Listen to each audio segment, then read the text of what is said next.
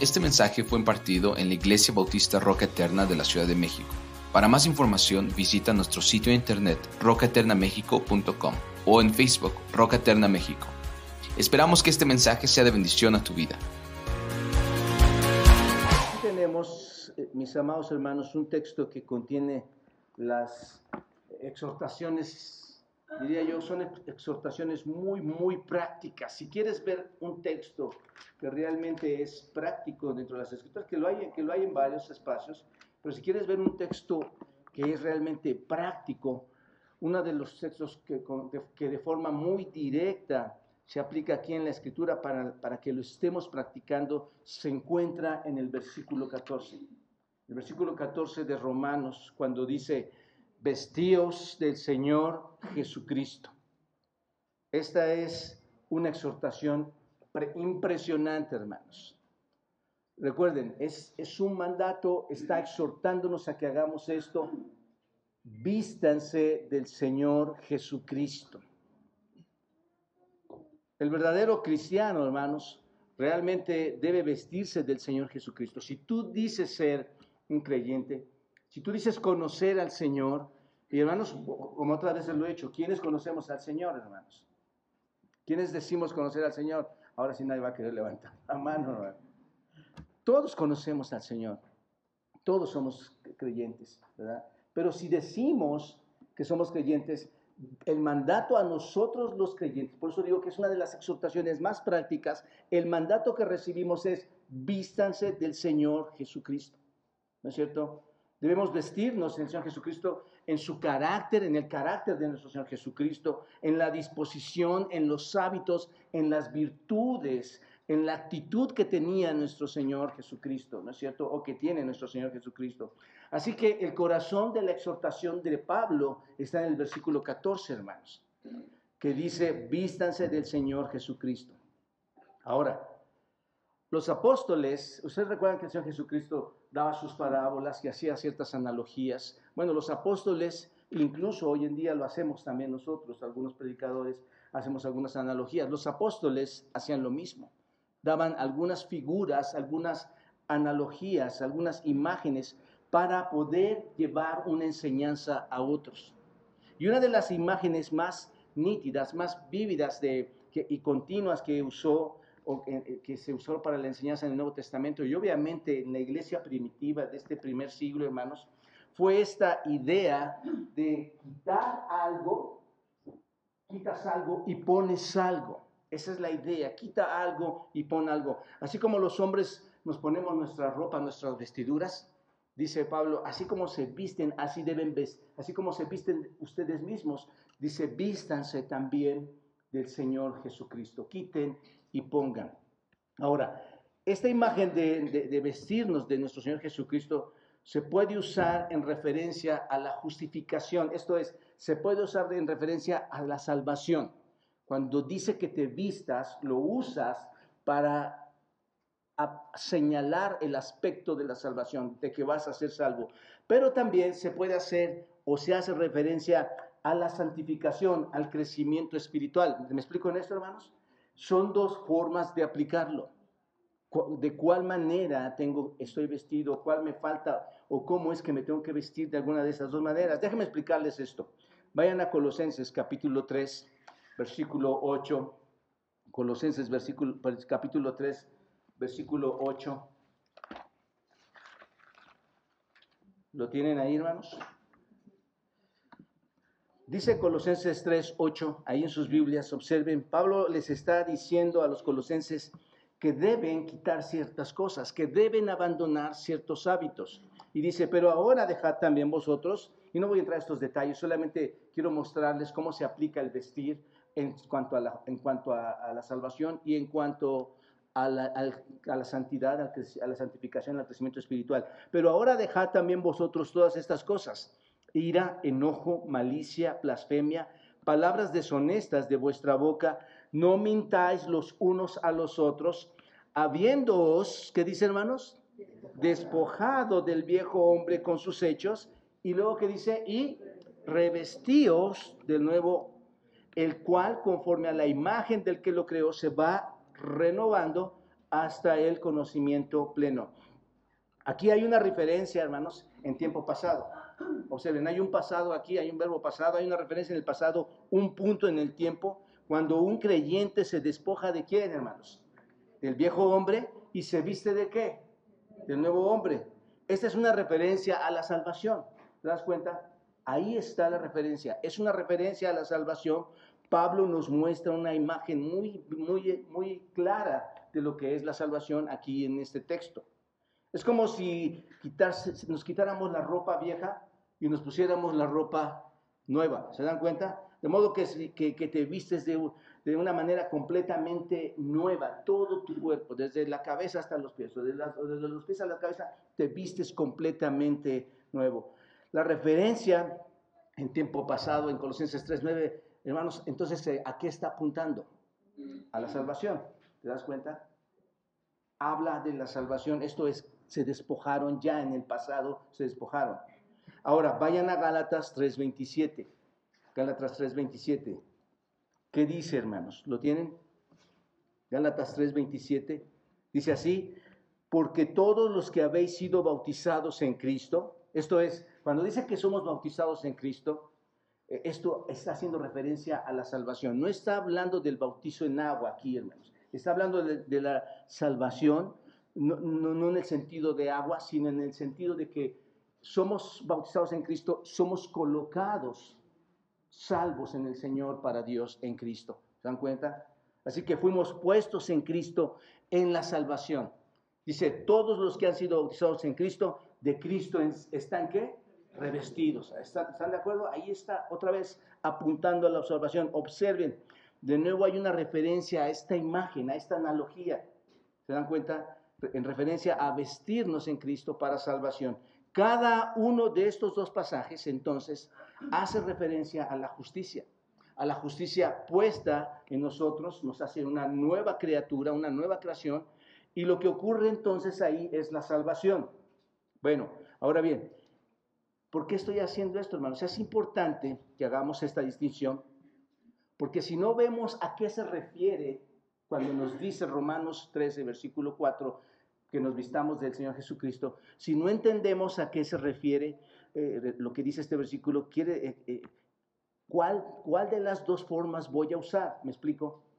Entonces necesitamos entender qué es lo que nos quiere decir Romanos 13, 13 14 cuando dice vestidos del Señor Jesucristo.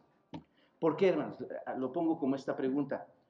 Piénsenlo. ¿Cómo puede Romanos 13, 14 decirnos que nos vistamos del Señor Jesucristo cuando acabamos de leer Gálatas 3:27 que dice que ya estamos en Cristo, que los que ya estamos en Cristo nos hemos vestido de Cristo. ¿Cómo nos puede decir eso?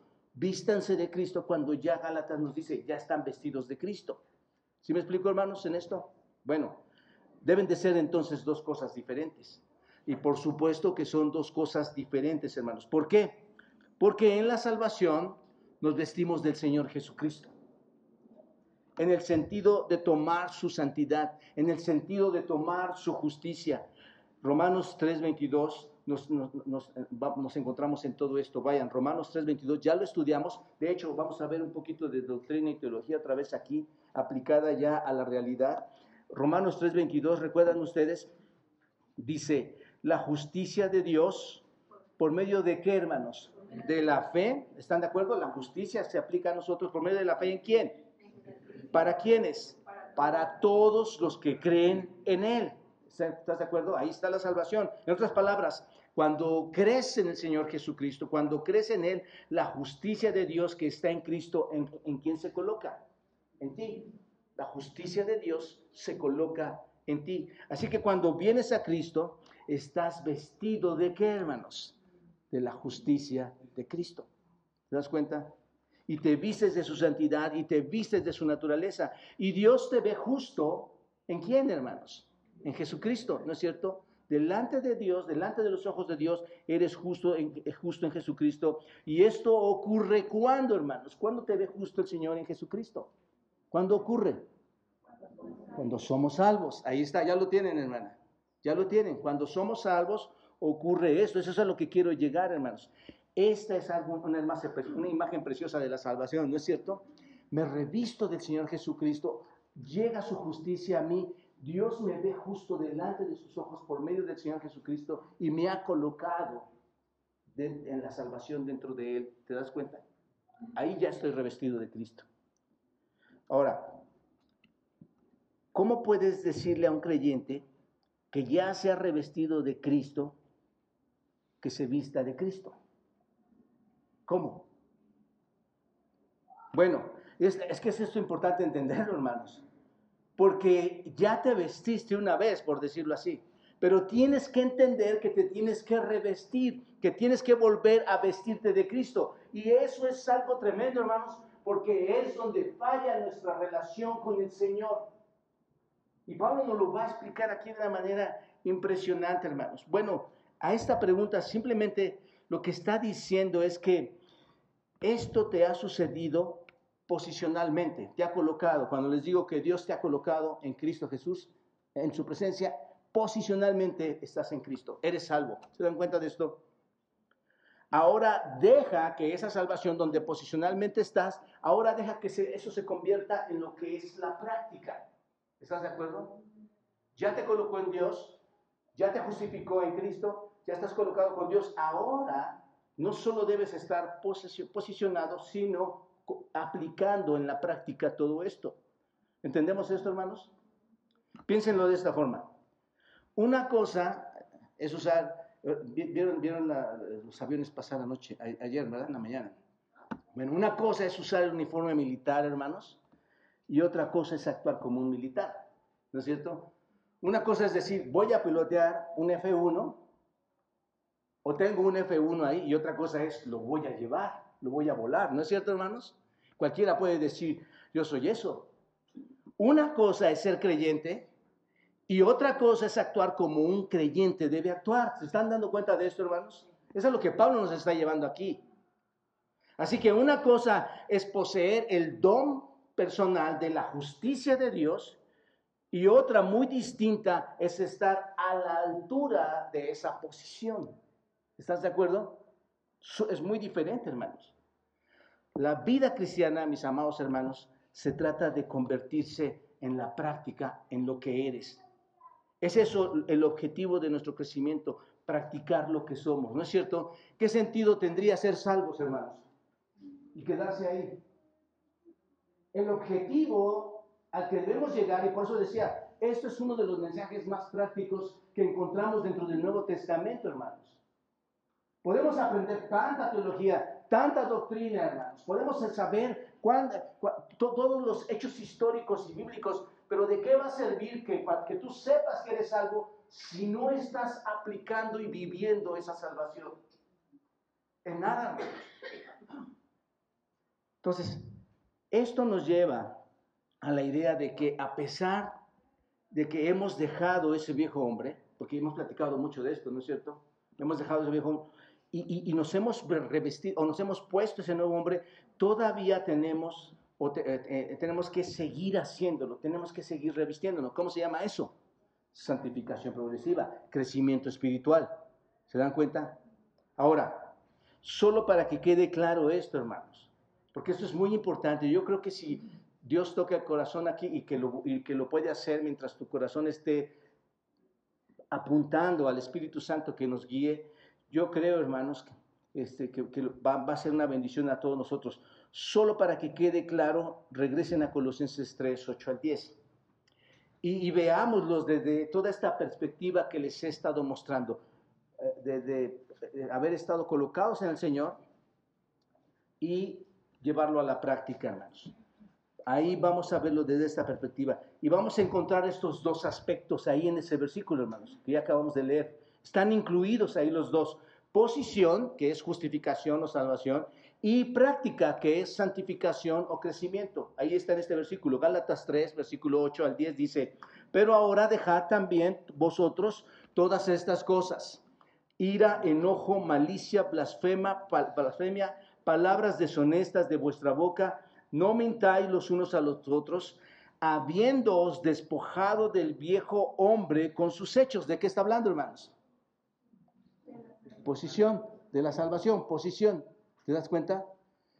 Quita todo esto porque tú qué? ya eres salvo, ya, te, ya has sido despojado. Y luego observen, versículo 10, y revestido de nuevo, santificación, crecimiento espiritual, el cual conforme a la imagen del que los creó se va renomando hacia el conocimiento pleno. O sea, ¿lo pudieron ver, hermanos? ¿Pudieron ver la salvación y pudieron ver la práctica? Hay tantas cosas que podemos quitar de nuestras vidas, hermanos debido a que nos hemos revestido en salvación en Cristo y debido a que es necesario que nos revistamos en Cristo para edificación y conocimiento y santidad, ¿no es cierto? ¿Se dan cuenta de esto? Eso es lo que está aquí, hermanos. Entonces, cuando el Señor te ve, ¿cómo te ve? Cuando ya has sido rescatado, ¿cómo te ve? Te ve justo, te revistió, te ve justo en, en Cristo, ¿no es cierto? ¿Qué se llama? posición, salvación, ¿no es cierto? Pero cuando tú te ves delante de los ojos de Dios, ¿cómo te ves, hermano? Todavía te falta, que no es cierto, delante de los ojos de Dios no eres lo que Dios ha deseado todavía que seas. ¿Qué es eso, hermanos? Práctica, crecimiento espiritual, ¿no es cierto? Así que, y no quiero entrar al texto, hermanos, sin explicar todo esto, porque no, no vamos a entender entonces qué dice Romanos 11 al 14. Así que ya eres salvo por Cristo, te has despojado del viejo hombre ante Dios, ahora tienes una nueva capacidad. Dios te ha, en Cristo has despojado, ahora te ha dado la capacidad para aplicar la justicia, ¿no es cierto? Ahora sí tienes la capacidad para quitar la ira, el enojo, la envidia, los celos, todas esas contiendas. Por eso, hermanos, un creyente que cae en todas estas cosas y dice, no, es que para mí es imposible, hermanos, no, no ha entendido su posición y no ha entendido su práctica. Nadie de nosotros deberíamos llegar a esos actos. ¿No es cierto? O justificarnos en esos actos que todavía estamos ahí. No, hermanos, somos rescatados, hemos sido revestidos en Cristo. Ahora tenemos la capacidad para aplicar esa justicia, continuamente despojándonos de qué, hermanos? De todas esas cosas. Es lo que está hablando aquí. Despójense de todas esas cosas. Ira, enojo, malicia, blasfemia, palabras deshonestas. No mientas los unos a los otros. Y por cierto, es que es tan fácil mentir para un cristiano. Es facilísimo mentir, argumentar. Entonces podemos quitarnos de todas estas cosas. Entonces Romanos 13, 14, cuando dice, vestidos del Señor Jesucristo, no nos está pidiendo que seamos salvos. ¿Están de acuerdo conmigo en esto? Ya entendemos ahora el, el pasaje, ¿no? No está hablando de que seamos salvos, se nos está llamando a qué entonces, hermanos? A revestirnos para qué?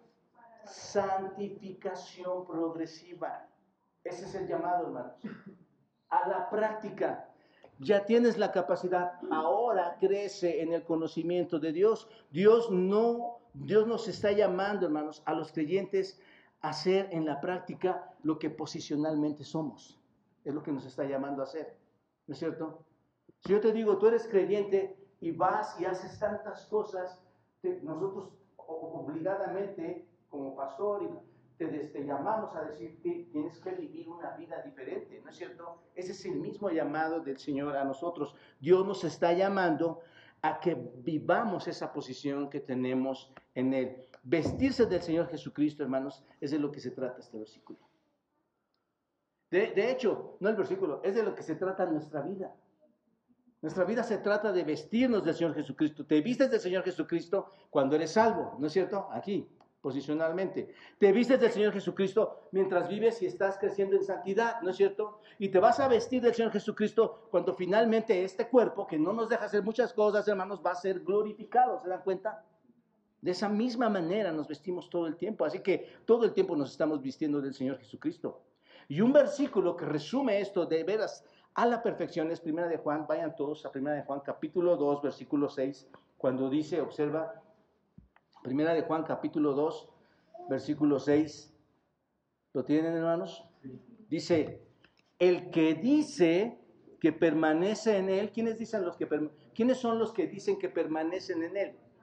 Los salvos, los que posicionalmente están ahí. ¿Quiénes de aquí decimos que permanecemos en él? Nosotros. Entonces, hay, un, hay, una, hay, una, hay una variable para cumplir esto. ¿Cuál es? ¿Debe qué? Debe andar como quién? Como Cristo. Wow, hermano. Eh, digo, digo, el estándar es demasiado alto, ¿no es cierto? Pero hermanos, se te ha otorgado el Espíritu Santo para que se logre.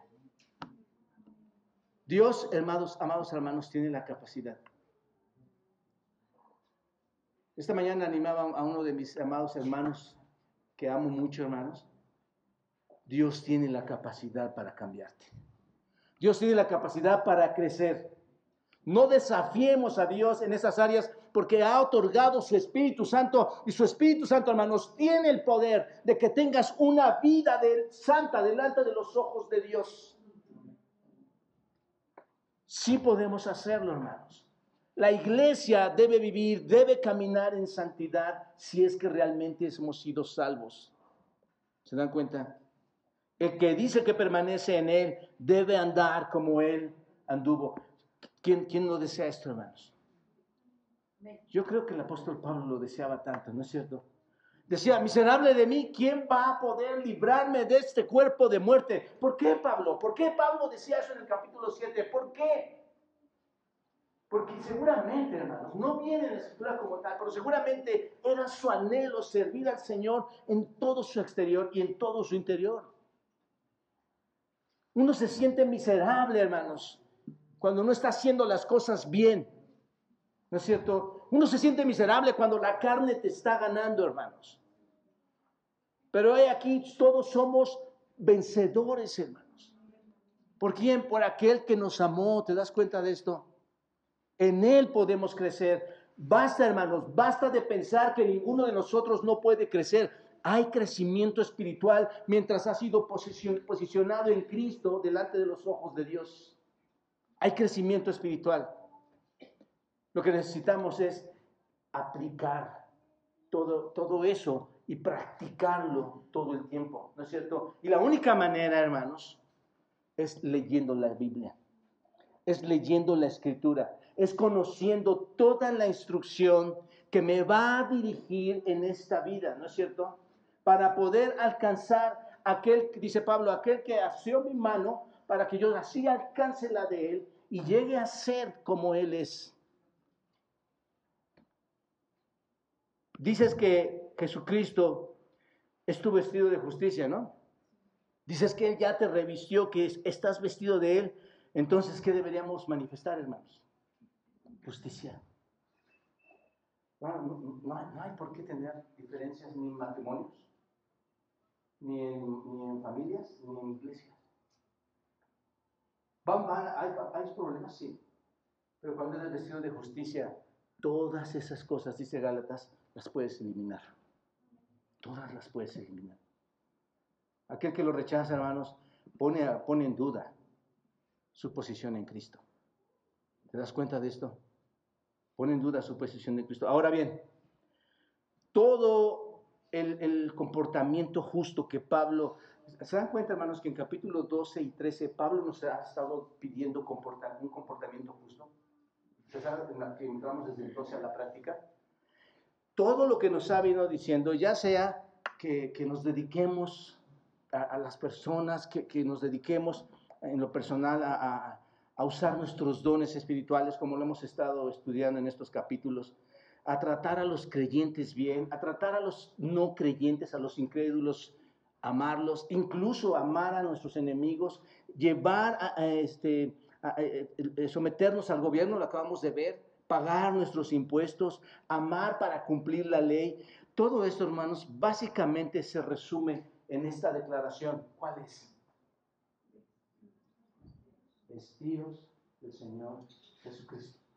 Porque tú no vas a poder amar a nadie ni a tu enemigo, ni vas a respetar al gobierno, ni vas a pagar tus impuestos, ni vas a, ni vas a amar para cumplir la ley, porque no estás, ¿qué? ¿Revestido de quién? Diferente a ser revestido cuando ya eres santo delante de Dios, cuando te has salvado, diferente a que te revistas todo el tiempo del Señor Jesucristo para desechar todas esas cosas. Pablo nos está hablando de todo esto. Hagan esto, hagan esto, hagan esto, hagan esto. Y luego dice, por eso es culminante esto. Así que revístanse del Señor Jesucristo. Es tan importante entender esto, hermanos. ¿No es cierto? Básicamente se reduce a esto, vístete del Señor Jesucristo. La pregunta entonces si, si yo ya soy salvo en el Señor y quiero practicar todo esto y, y- y vivir una vida en santidad, en, un- en una santidad progresiva, la pregunta cuál sería, hermanos. Y acuérdense, estudiar la escritura es mucho de preguntarnos. ¿Ya soy salvo? ¿Qué pasa? Ahora quiero crecer. ¿Cuál sería la pregunta, hermanos? ¿Qué hago? ¿Cómo se hace eso? ¿Cómo hago para vestirme? Porque a veces muchos lo hacemos viniendo solo el domingo a la iglesia. Y pensamos que eso es revestirnos, hermanos. No, eso no, eso no significa que eres salvo. Eso no significa que tienes una relación con Cristo. La pregunta es, ¿cómo se hace eso? Bueno, Pablo nos, no- nos da, guiado obviamente por el Espíritu Santo, hermanos, nos da tres mandatos para lograr hacer esto en estos versículos. El primero es, despierten, que es un llamado urgente. El segundo es, desechen, que es vivir una vida de pureza. Y el siguiente es, vístanse, que un poquito ya lo acabo de explicar ahora, que es integridad. No nos va a dar tiempo ver esta mañana todo esto, hermanos. Vamos a entrar únicamente al primer punto. Vamos a ver esta primera, primera exhortación. Despierten de su sueño. ¿Cómo puedo revestir del Señor Jesucristo? Despertando. Despertando del sueño. ¿Quién está dormido, hermanos? ¿Quién está dormido aquí? Tú. ¿Quién está dormido, hermanos? Es que esto es impresionante, hermanos. Es como decir Efesios 2, capítulo 2, versículo 1. ¿Quién está muerto en esta tierra? Es como decir Romanos, ¿cuántos culpables hay? Romanos 3, 10. Todos. Esa es la verdad, hermanos. ¿No es cierto? Aquí la pregunta es, ¿quién está despierto, hermanos? Versículo 11 dice, y esto, conociendo el tiempo, que ya es hora de levantarnos del sueño, porque ahora está más cerca de nosotros nuestra salvación que cuando creímos. La noche está avanzada y se acerca el día. Bueno, estas palabras de- del versículo 11, hermanos, y el comienzo del versículo 12, observen, hermanos, ver- 11 y ver- el comienzo del 12, pongan el, el comienzo del 12 para que lo puedan ver los dos, por favor, hermanos. ¿Qué, a, qué, qué- qué es, ¿A qué te llama? ¿Qué piensas? ¿Cuál es la exhortación ahí? ¿Cuál es, ¿Cuál es el llamado, hermanos? ¿Qué es lo que te expresa este texto? Fuerte, fuerte.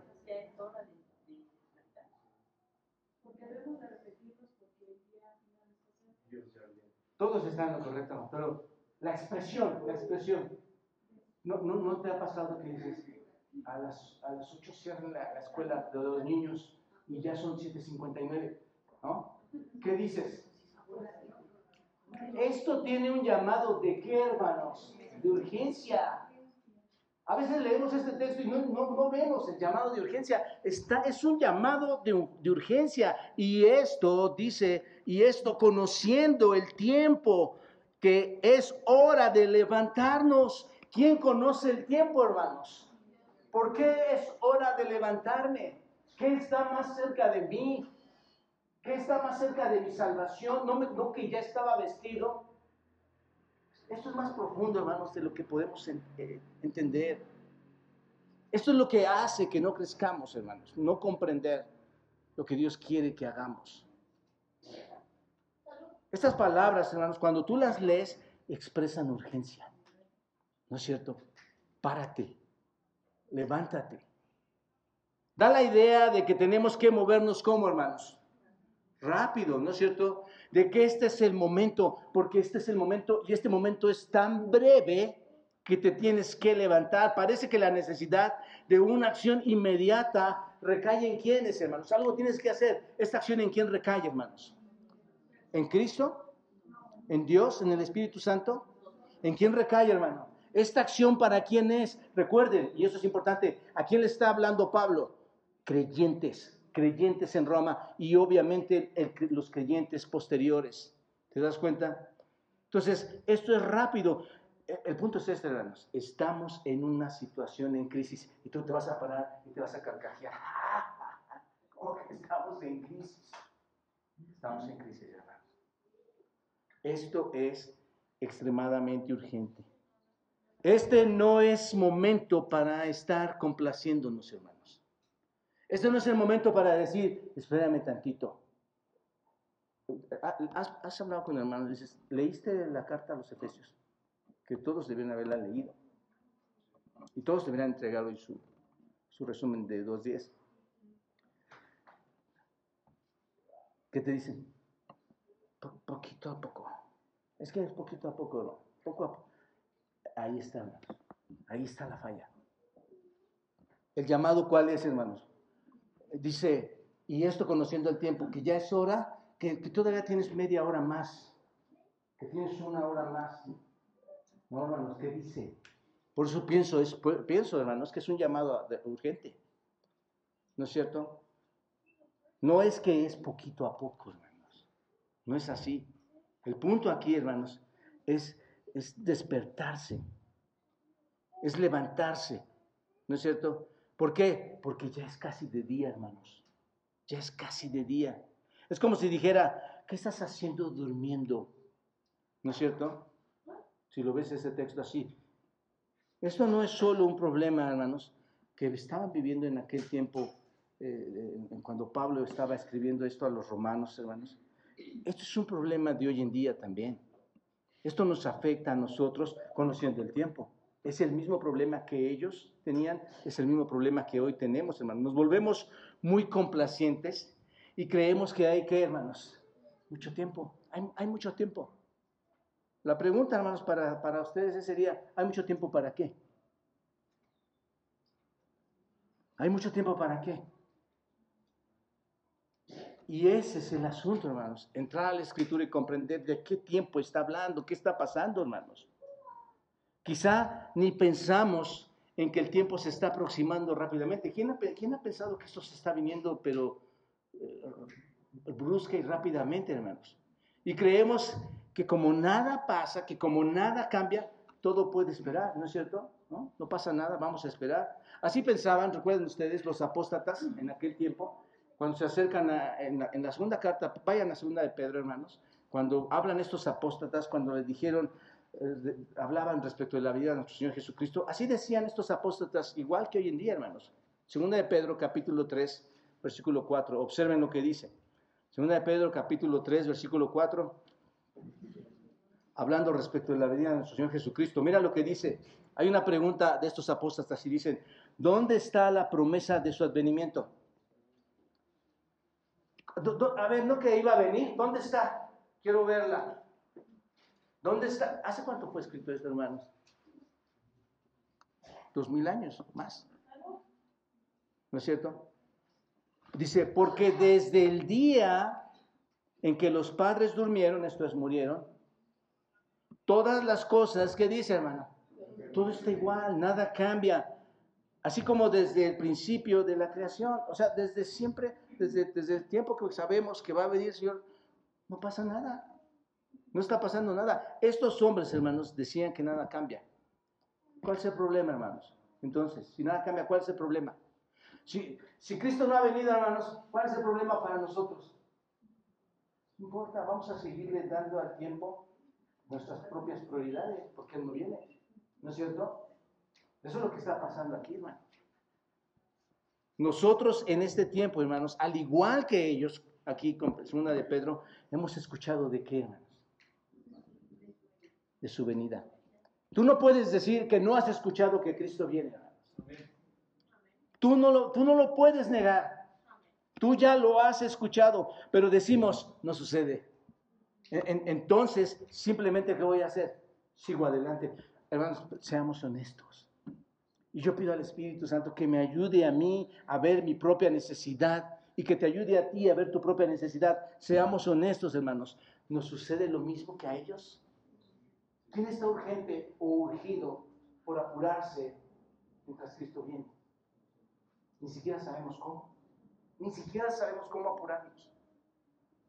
Esto es lamentable, hermanos. ¿Para qué grandes iglesias? ¿Para qué grandes cosas, hermanos. La verdad está aquí. ¿Para qué quieres más cosas si no has cambiado? Si en tu, en tu posición con Cristo, siendo salvo, no has cambiado en la práctica, sigues siendo el mismo. Seguimos haciendo lo mismo. Estamos apurados por nosotros mismos. Estamos apurados por nuestras propias cosas, por todo lo que nos conviene. ¿Recuerdan, hermanos? En la predicación del viernes es un egoísmo de toda la gente. Ese es el problema, hermanos. El egoísmo. Entonces, no estamos realmente preocupados por eso. Estamos interesados en qué, hermanos. Piénsenlo. Eh, aquí hay un llamado, pero ¿cuál es tu llamado? ¿Por qué estás preocupado? Bueno, tú dices por nosotros mismos, pero dímelo más claramente, ¿qué es lo que te preocupa? El dinero. ¿Te preocupa tener dinero? ¿Te preocupa no tener trabajo? ¿Te preocupa no tener una casa, no tener un auto nuevo, no tener los alimentos correctos, no tener la educación correcta? ¿Te preocupa eso? Y, no, en esto lo he hablado con ustedes tantas veces, hermanos. No estoy diciendo que esto está mal y el Señor no dice que esto está mal. Nos manda a trabajar, ¿no es cierto? El que hurtaba no hurte más, sino trabaje para que pueda compartir con otros lo que Dios le ha provisto en sus manos. ¿Me explico, hermanos? No, no, no, no llevemos esto a otro sentido. Pero el asunto, hermanos, es que nos importa más ganar dinero, seguir nuestra carrera, nos importa más divertirnos, obtener comodidad, posesiones, y todo aquello. Y no solo eso en lo material, hermano. ¿Qué más nos importa? Hay veces que tu cuerpo te importa muchísimo más.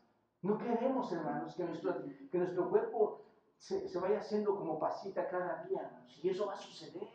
Eso va, no lo puedes detener. Del polvo eres y al polvo vas a regresar. Tienes que aprovecharlo, no cuidando tu, tu persona, no cuidando y digo, cuidas el templo de Dios. No sé si me explico, hermano, no, no me da tiempo de explicar todo esto, pero cuidas el templo de Dios, pero ese no es tu ídolo, no es tu cuerpo el ídolo, no es el llamado al que Dios te está hablando, al que, al que te está llamando. ¿Te das cuenta? Estamos en ese tipo de cosas y, y cuando tú estás en todo ese tipo de cosas, ¿cuánto tiempo le dedicas? ¿Cuánto tiempo le dedicas, hermano? Mucho. Mucho tiempo. Todo el tiempo estás influenciado en esto. Ahora, para apurar, hermanos, pienso que cuando dice Pablo aquí, y esto, en el versículo 11, Pablo dice, agreguen esto más a los deberes que ya les dije, por ejemplo, el amarnos, ¿no? También despierten, es urgente, es hora de que despierten. ¿Por qué pienso esto, hermanos? ¿No? Y esto, o sea, no sé si me explico, esta conexión es ámense, paguen los impuestos, respeten al gobierno, amen a, amen a sus enemigos. Y esto, y esto, si van a hacer todo esto, apúrense, porque ¿saben qué? Ya no hay tiempo. Y yo pienso, hermanos, hablaba también con una hermosa familia que amo mucho, y decía, hermanos, ustedes deben de entender que, que, que a veces nos apuramos por otras cosas pero tú no sabes qué va a pasar mañana. Si vas a poder caminar, si vas a poder, si, sufres un accidente, si mueres, tú no sabes. Pero estamos apurados, ¿por qué, hermanos? Invirtiendo todo qué? El tiempo a quién? A nosotros. Cuando probablemente, hermanos, uno de nuestros hijos, uno de tus hijos, esté gritando por salvación. Estoy gritando por la ayuda de conocer a Cristo, sin saber qué es su salida, porque piden ayuda, pero no saben dónde está. Y está en Cristo, hermanos. Y nosotros estamos, ¿qué? Durmiendo. ¿Verdad, hermanos? Tú dices, no, yo, yo me despierto temprano, yo estoy aquí. No. Si no haces tu tarea espiritual, estás, ¿qué? Durmiendo. Estás durmiendo. ¿No es cierto? nos ha dicho qué hacer, hermanos. Ahora nos dice cuándo hacerlo, ¿no es cierto? Ya nos ha dicho que amemos, ya nos ha dicho que usemos nuestros dones, ya nos ha dicho, hermanos, que amemos a nuestros enemigos, pero ahora nos dice, hermanos, cuándo, ahora, cuándo debo hacerlo. Y luego nos dice qué hacer y cómo hacerlo. Eso es, no solamente me dice cuándo, sino me dice cómo hacerlo. ¿Cómo lo debo hacer?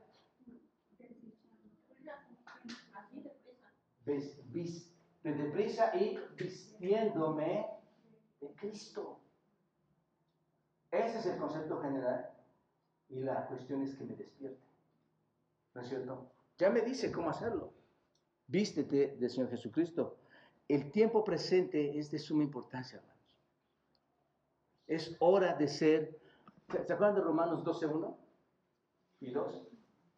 Presenten al Señor como un sacrificio vivo, santo, agradable a Dios, que es vuestro culto racional. Realmente es un paralelo de estar en posición con Cristo y ahora me entrego al Señor Jesucristo. Romanos 12 dice eso. Es hora, hermanos, de presentarnos a Cristo como un sacrificio vivo, ¿no es cierto? Es hora de dedicarse a Dios, hermanos. de verdad, el tiempo está cerca. Es tiempo de no conformarnos, como dice Romanos 12, en este mundo, ¿no es cierto? Es tiempo de que uses lo que Dios te ha dotado de manera correcta, que uses tus dones espirituales. El otro día platicamos con una hermana y platicamos con una hermana, hermana, supe que estás trabajando muy bien en esta área, gracias a Dios por tu vida. Me dice, pastor, yo no sabía que tenía este don. Ocúpate de los dones que Dios te ha dado. ¿Me explico, hermanos? Es hora de relacionarse adecuadamente con quienes, hermanos. Con los creyentes. Es hora de relacionarnos adecuadamente con quienes. Con los no creyentes. Es hora de relacionarnos adecuadamente con quienes. Con nuestros enemigos. ¿No es cierto? Ahora es el momento de someternos al gobierno. Ahora es el momento, y estoy poniendo lo que Pablo nos está diciendo ahí, es momento de pagar nuestros impuestos. ¿No es cierto? Es hora de comenzar a amar de la manera que Dios quiere que amemos, hermanos. Este es el momento ahora. ¿Cuánto tiempo hay, hermanos?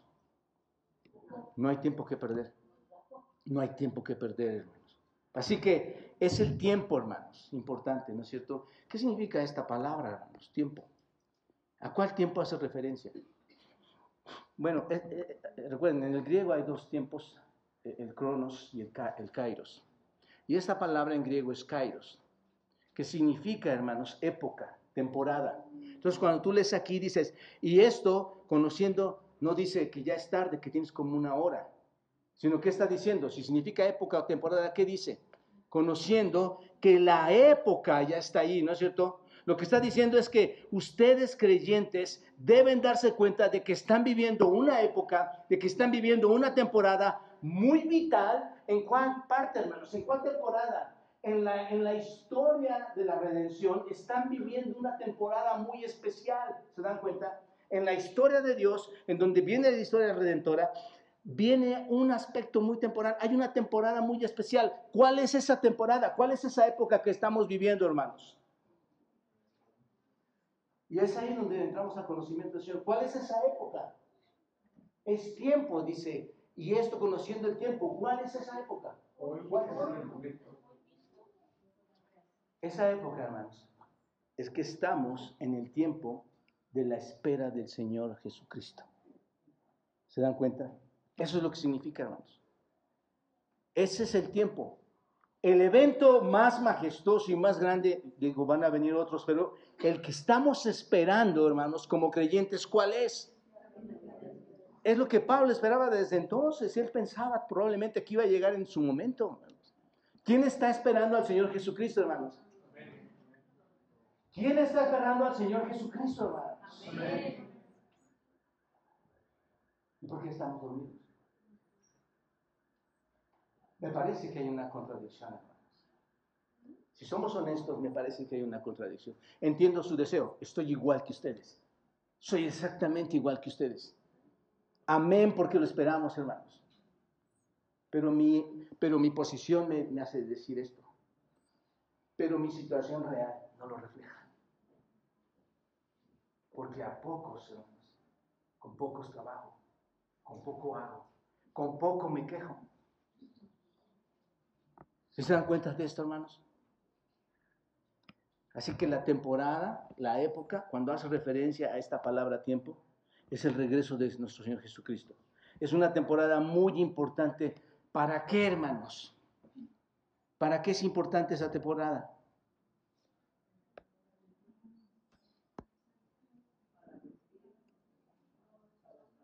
A levantarme. Para levantarme.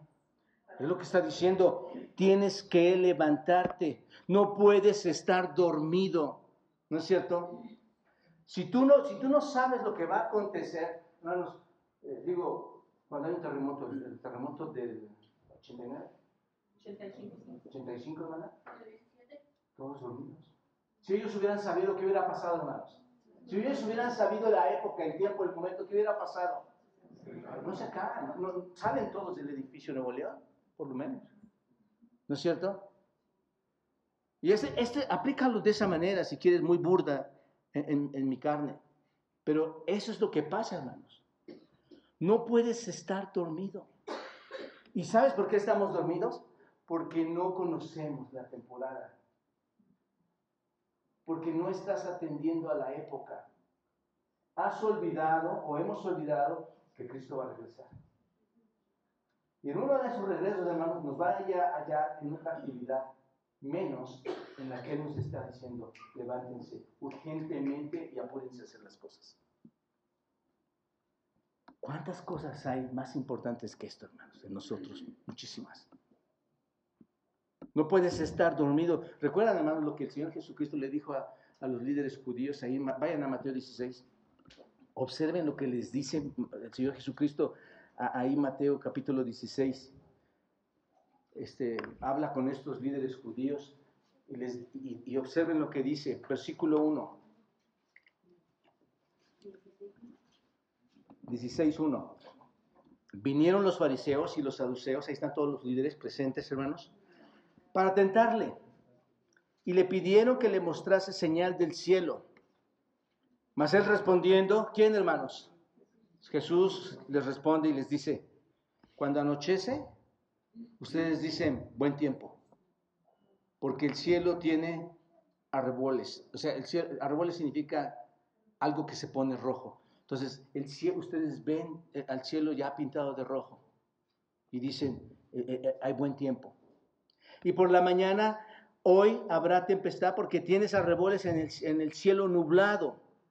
Hipócritas, que sabéis distinguir el aspecto del cielo mas las señales de los tiempos, de las épocas, de las temporadas, no las conocen. eso es terrible para nosotros, hermanos. ¿Quién de nosotros tiene conocimiento en, qué estación del año estamos, hermanos? Verano. ¿No? ¿Y sabes cuándo va a venir el, No, ya, ya viene el otoño, pronto ya las lluvias van a empezar. Y viene el invierno. Pero ¿qué dice el Señor? Ustedes saben muchas cosas. Pero lo que tienen que saber, ¿qué dice? No pueden, no pueden saberlo. Hermanos, la iglesia de hoy no puede estar ajena a, los, a la época, no puede estar al tiempo. La iglesia está colocada en esta tierra y la iglesia es la que tiene que anunciar que viene Cristo, ¿no es cierto? Hay una urgencia, hermanos. Gracias a Dios, Él está paciente, esperando a que todos procedan al arrepentimiento, hermanos. Pero somos llamados urgentemente, ¿te das cuenta? ¿Saben lo que el Señor les, está diciendo aquí en Mateo, hermanos? Él dice, son buenos para predecir el clima, para saber qué va a pasar, si va a llover o no, pero no tienen la idea, no tienen la más mínima idea de lo que está aconteciendo en el reloj espiritual de Dios. Ustedes no saben esto. Eh, me llega una pregunta, hermanos. ¿Saben qué hora es?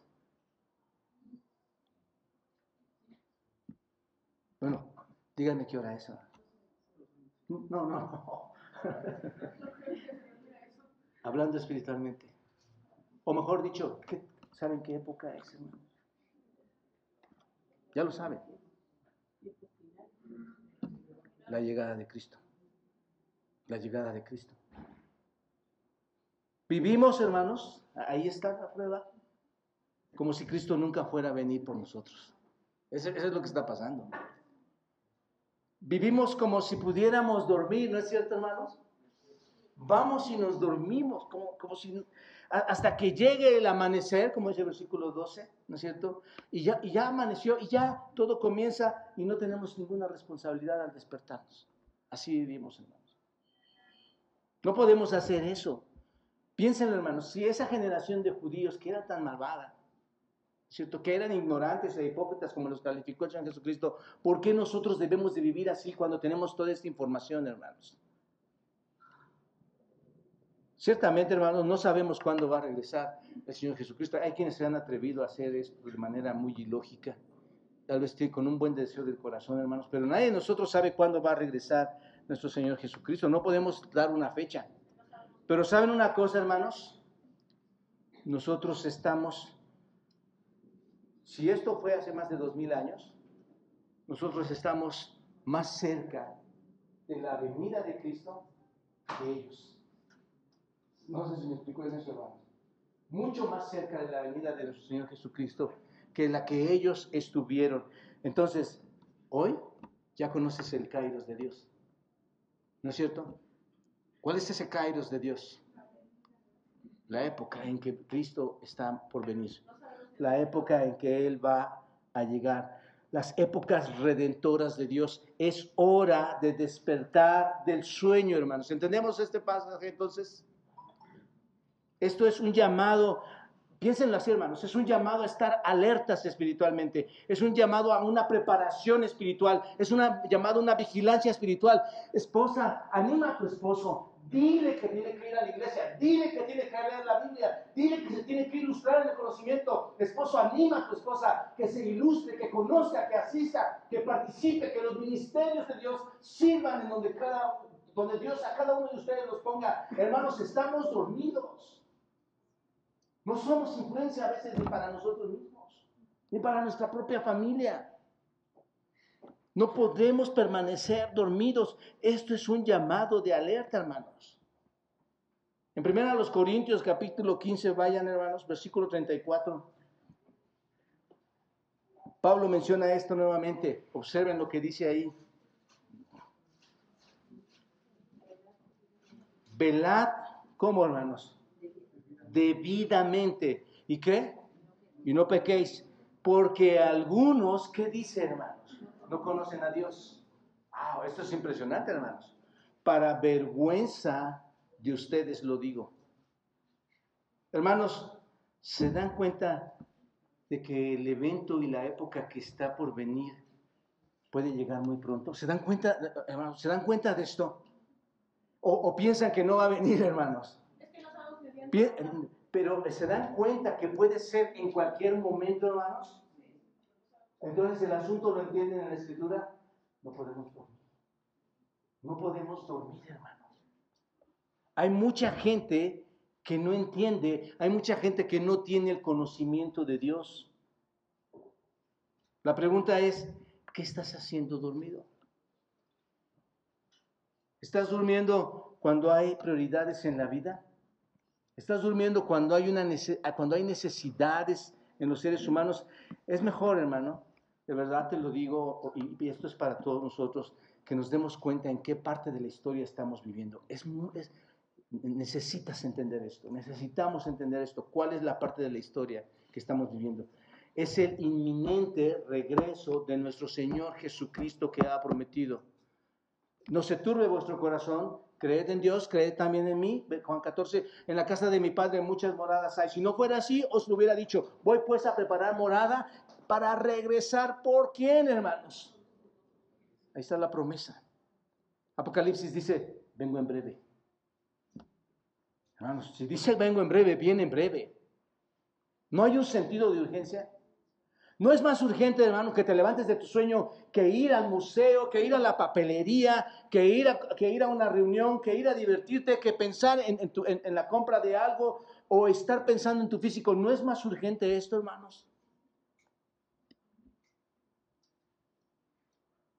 Mañana, déjenme decirles, dice el versículo 12, mañana vamos a estar más cerca todavía en ese tiempo. Así que Pablo les está diciendo a los que aman a Cristo, despierten, aprovechen, es un tiempo de, despertar. Además, si lo ven de este sentido, es todavía hay oportunidad espiritual de hacerlo, ¿no es cierto?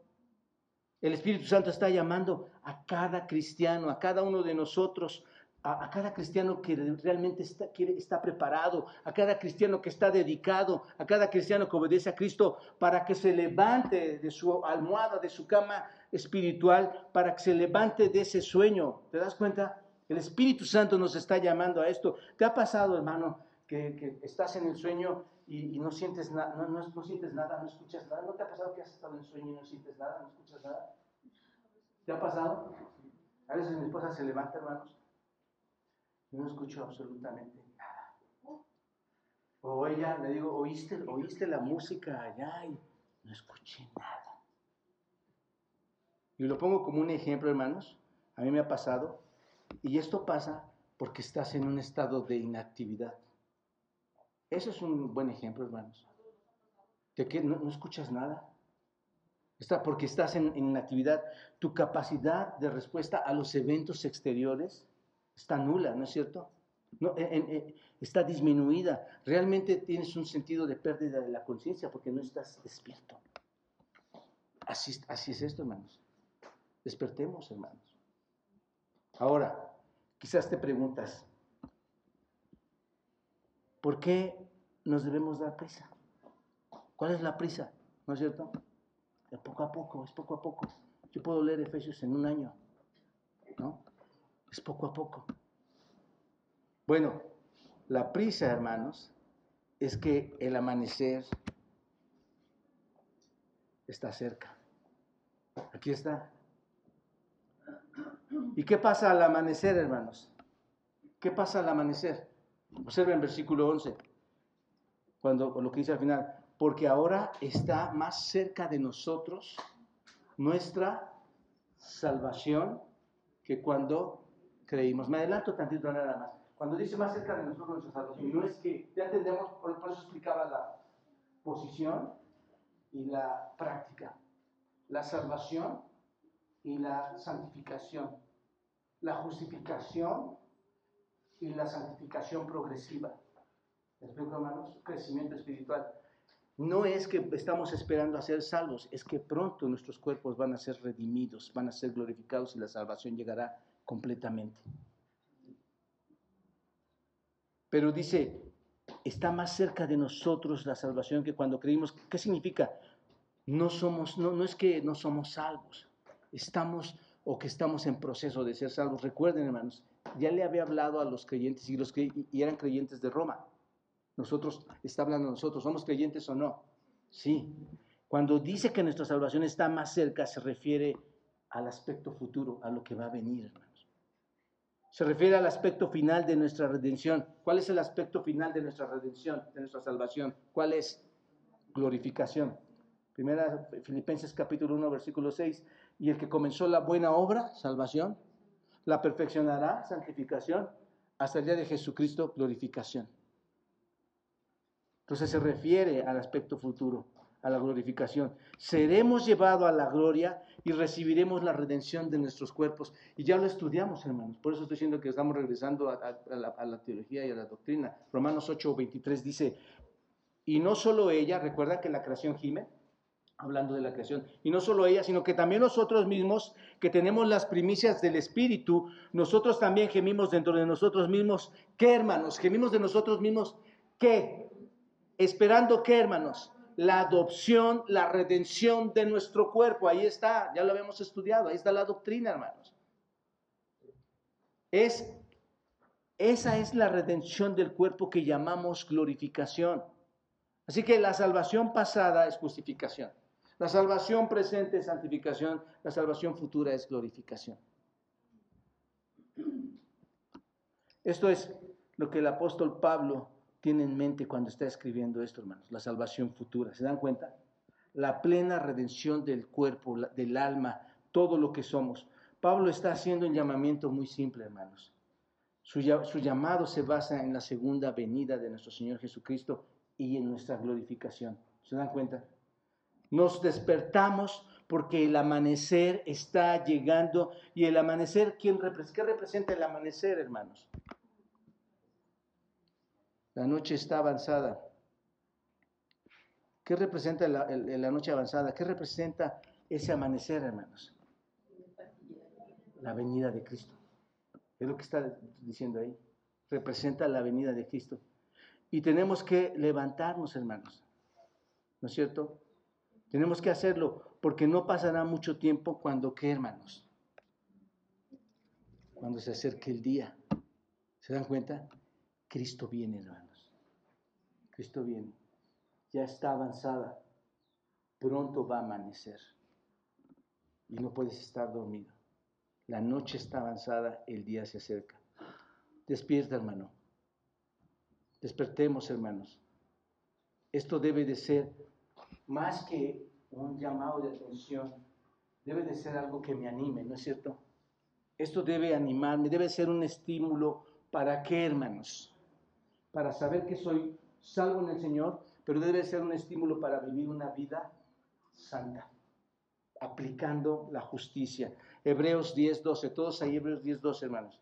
Y ya, con esto una hora más y terminamos. Hebreos 10, 10 dice, versículo 24, observen el grandioso capítulo y versículo, dice así, ¿lo tienen todos ahí? Subrayan, hermanos, y considerémonos unos a otros para irnos a reuniones, a las fiestas, para irnos invitaciones del mundo, para no, no pensar en las demás personas, es lo que dice. ¿Qué dice, hermanos? Considerémonos unos a otros ¿Para qué, hermanos? Para estimularnos qué? Al amor y a las buenas obras. ¿Qué dice, hermanos? No dejando de congregarnos, como algunos tienen por costumbre, sino exhortándonos, y tanto más cuando veis que aquel día se acerca. ¿Vale? ¿Cuál tienen? No, 10.24, hermanos, perdónenme. Más abajito.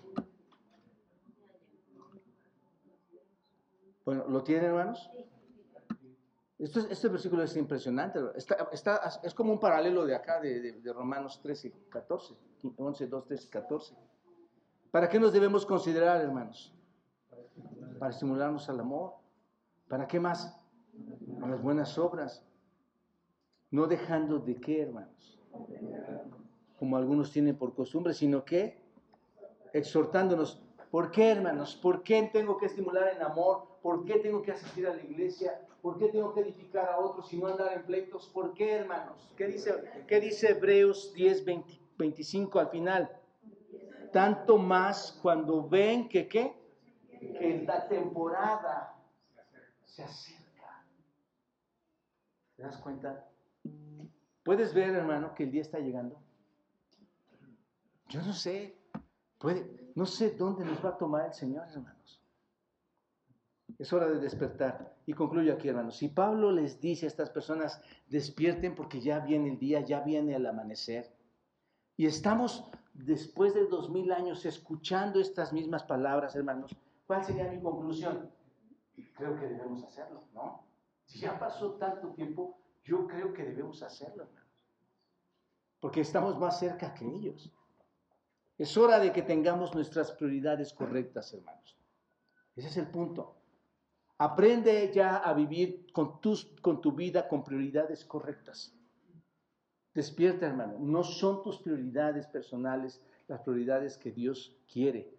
Todo lo que tienes, todo lo que posees, todo lo que eres, todo su físico es de Dios. Porque de Él y para Él y de Él son todas las cosas. Ubica tus prioridades. Cristo viene, hermanos.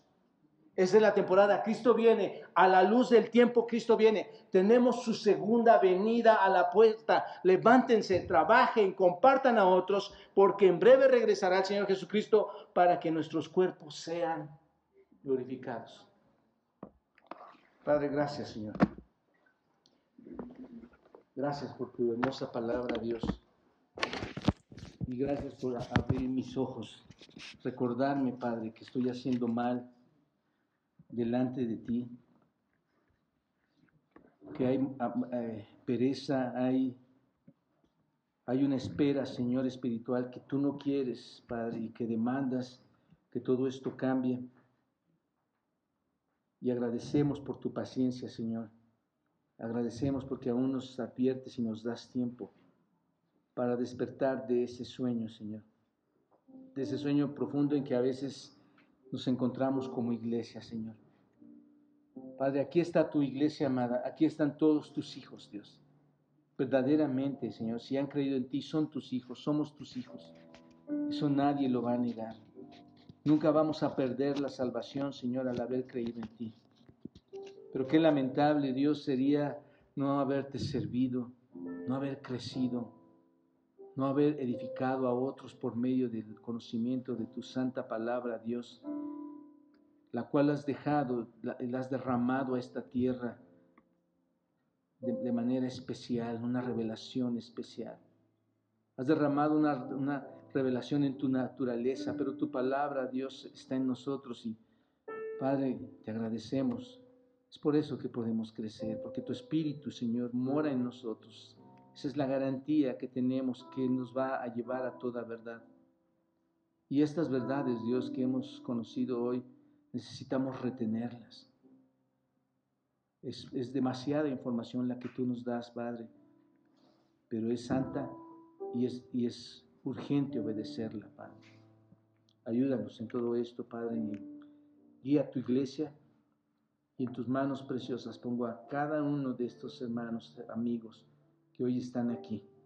Toca su corazón, Señor, para que lleven a la práctica lo bondadoso que ha sido con nosotros al salvarnos, que lleven a la práctica esa salvación que en tu misericordia nos otorgaste en Cristo, Padre. Señor, perdónanos, Dios, por no conocer el tiempo. Pero hoy, Señor, si tu Espíritu ha abierto nuestros ojos, como lo mencioné en un principio, Dios, y que lo ha hecho y lo puede hacer. Estoy seguro que tenemos que responder a esto. Bendito seas, Padre. Gracias en Cristo Jesús. Amén.